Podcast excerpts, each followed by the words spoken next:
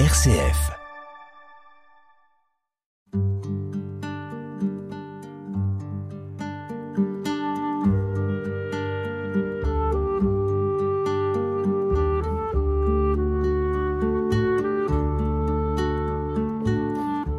Méditation chrétienne avec foi et mission sur RCF Alsace.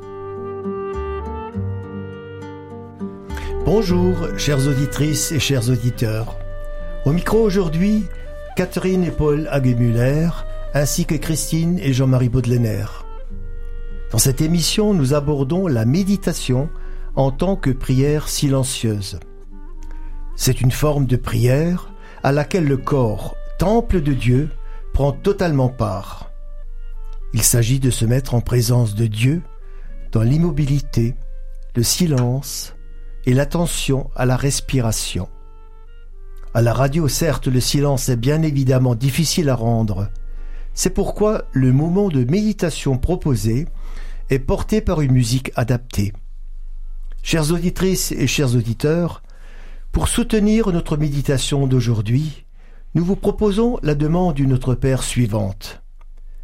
Pardonne-nous nos offenses, comme nous pardonnons aussi à ceux qui nous ont offensés.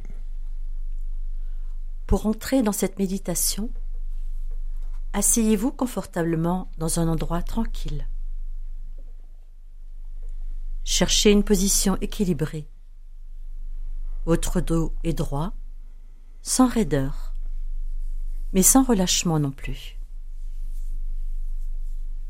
La tête est dans le prolongement de la colonne vertébrale, comme si le sommet du crâne était relié au ciel par un fil invisible. Le menton est légèrement rentré contre la gorge.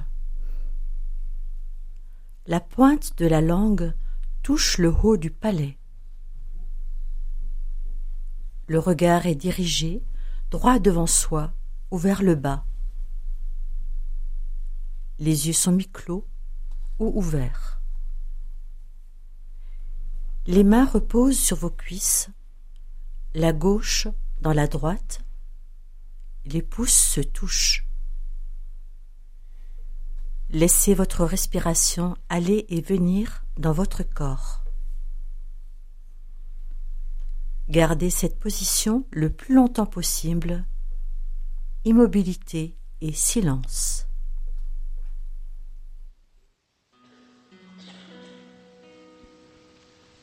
non nos obscurite.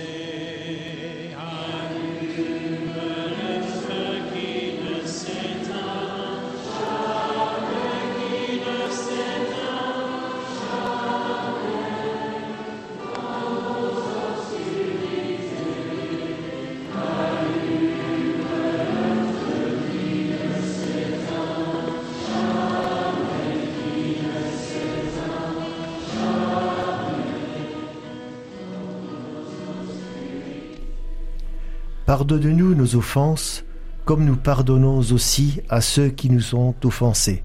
Prions-nous. Cette formulation de prière adressée à Dieu que Jésus propose à ses disciples trouve son écho dans le texte de Ben Sirac le Sage au chapitre 28 verset 2 qui stipule Pardonne à ton prochain ses torts, alors, à ta prière, tes péchés te seront remis. Cette référence, ainsi que la prière juive du matin et du soir, était connue des disciples. Jésus a pu s'en inspirer. Ne me conduis pas sous le pouvoir du péché, ni sous le pouvoir de la faute, ni sous le pouvoir de la tentation, ni sous le pouvoir de ce qui est honteux. Ainsi, cette formulation de demande de pardon adressée à Dieu entrait pleinement dans l'univers culturel et cultuel des disciples. Par contre, elle s'oppose formellement à la loi du talion. Elle est force de pardon dans les relations humaines. Elle fixe une limite au mal. Elle se révèle dans les relations humaines comme le début d'une histoire de réconciliation et de grâce.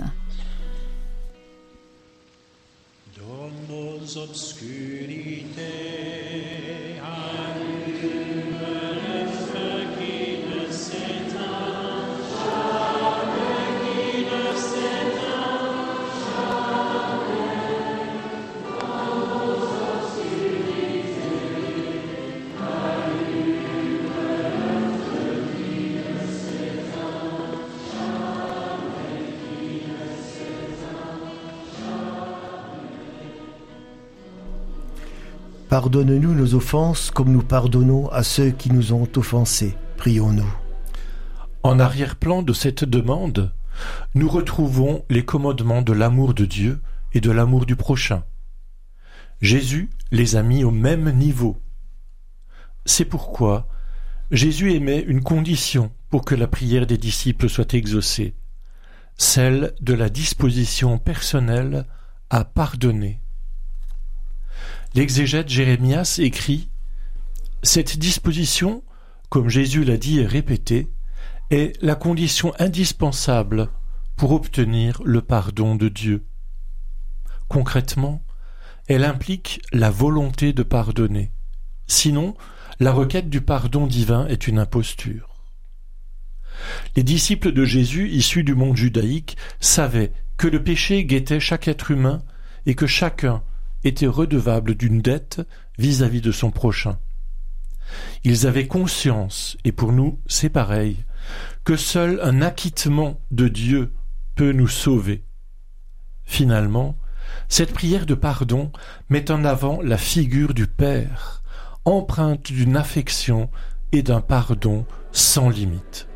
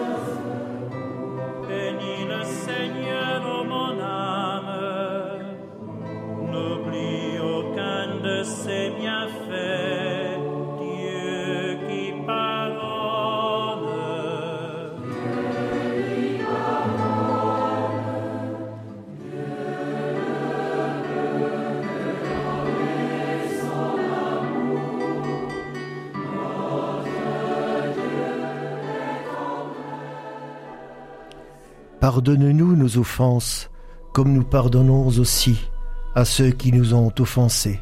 Prions-nous. Cette formulation de Jésus renvoie chaque personne à une grande humilité ou conscience de son besoin, selon l'expression du pape François. De même que nous avons besoin de pain, nous avons aussi besoin du pardon, dit-il encore. Pardonner est un acte libérateur, car il annihile toute rancœur, tout esprit de revanche, toute haine ou mésentente, toute fausse compréhension entre les personnes. Pardonner s'apparente à un acte de conversion, car il nous invite à vivre selon l'enseignement de Jésus. Dans cet esprit, nous pouvons alors comprendre cette phrase du pape François. L'amour appelle l'amour, le pardon appelle le pardon. Notre existence terrestre nous est propre. Chacun d'entre nous est unique. Nous savons que nos vies éphémères peuvent être régulées selon des relations fraternelles ou conflictuelles. C'est dans ce contexte que s'inscrit cette demande du Notre Père. Demande criante de vérité, d'humanité et d'espérance. Soyons donc conscients que la vie est une grâce, un miracle que Dieu a tiré du néant, et que le chemin vers Dieu passe par le prochain.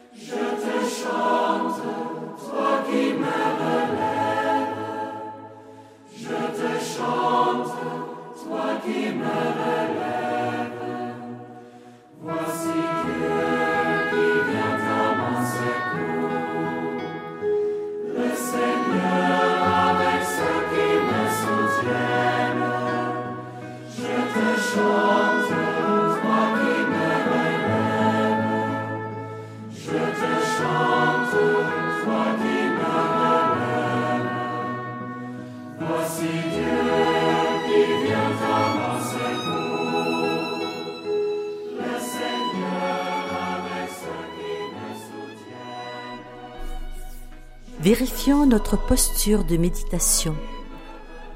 Le dos, la tête, le menton, les yeux, les mains. Restons attentifs à notre respiration.